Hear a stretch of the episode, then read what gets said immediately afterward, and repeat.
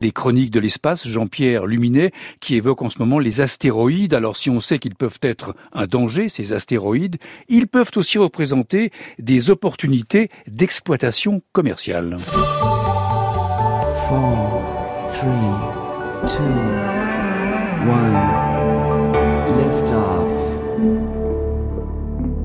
Il n'y a pas que du mauvais dans les astéroïdes.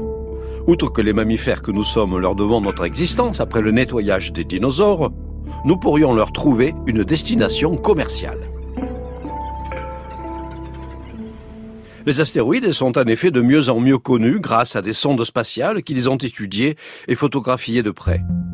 Les deux plus gros d'entre eux, Vesta et Ceres, ont été survolés successivement entre 2011 et 2018 par la sonde américaine Dawn. Ces instruments ont permis d'en déterminer la forme, la densité moyenne, la morphologie de surface et la composition minéralogique. Mais c'est encore mieux de se poser dessus.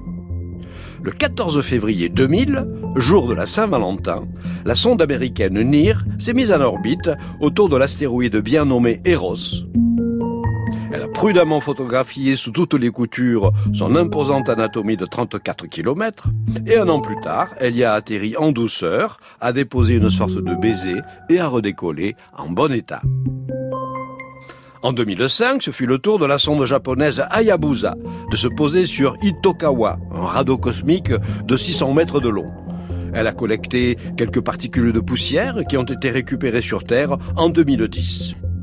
Sa suivante, Hayabusa 2, est en ce moment même en train de flirter avec Ryugu, sorte de boule de 800 mètres, pour lui soutirer quelques milligrammes.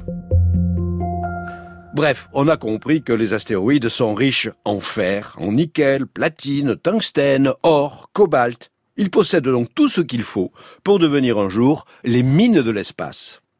La concentration en métaux rares y est 10 à 100 fois supérieure à celle de la croûte terrestre.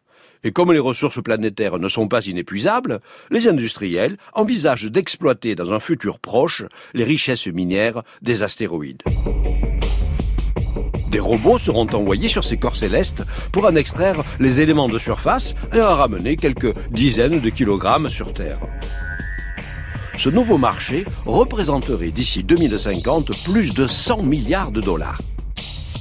Des sociétés privées, comme Planetary Resources ou Deep Space Industries, se sont déjà lancées dans des programmes de collecte de matière astéroïdale sur des géocroiseurs passant au niveau de l'orbite lunaire, plus facilement accessibles que les astéroïdes plus lointains situés entre Mars et Jupiter. Mais n'y a-t-il pas danger à ce que des compagnies privées géantes exploitent l'espace intersidéral? À la manière de nouvelles compagnies des Indes qui, en leur temps déjà, dépassaient en puissance les États Un traité historique des Nations Unies, signé en 1967, décrétait que tout le monde avait le droit d'accéder à l'espace en vue d'objectifs scientifiques et pacifiques, et condamnait toute appropriation du cosmos par un État. Autrement dit, l'espace était considéré comme l'héritage commun de l'humanité. Depuis lors, la nature des activités spatiales a bien changé. Elles sont au cœur d'une très profitable exploitation commerciale. En 2015, le président américain Barack Obama a signé un texte donnant aux entreprises américaines le droit de posséder et de vendre les ressources extraites de l'espace. Un viol flagrant du traité des Nations Unies. Mais quand des intérêts commerciaux sont en jeu, ils prennent le pas sur toute autre considération humaniste. Tout ce que l'on regarde, ce sont les résultats financiers. Les astéroïdes ne sont pas seuls concernés. Notre satellite, la Lune, fait aussi l'objet de convoitises, car sa poussière de surface est riche en hélium 3, un élément extrêmement rare sur Terre, mais combustible idéal pour les futures centrales nucléaires à fusion.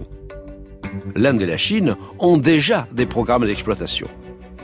La question est trop importante pour être confiée à une oligarchie d'entreprises privées ou à une poignée d'États qui ont les moyens techniques et financiers. Elle nécessite une coopération internationale à grande échelle, car le véritable enjeu du futur, c'est l'accès à l'espace au bénéfice de toute l'humanité. Les chroniques de l'espace, Jean-Pierre Luminet.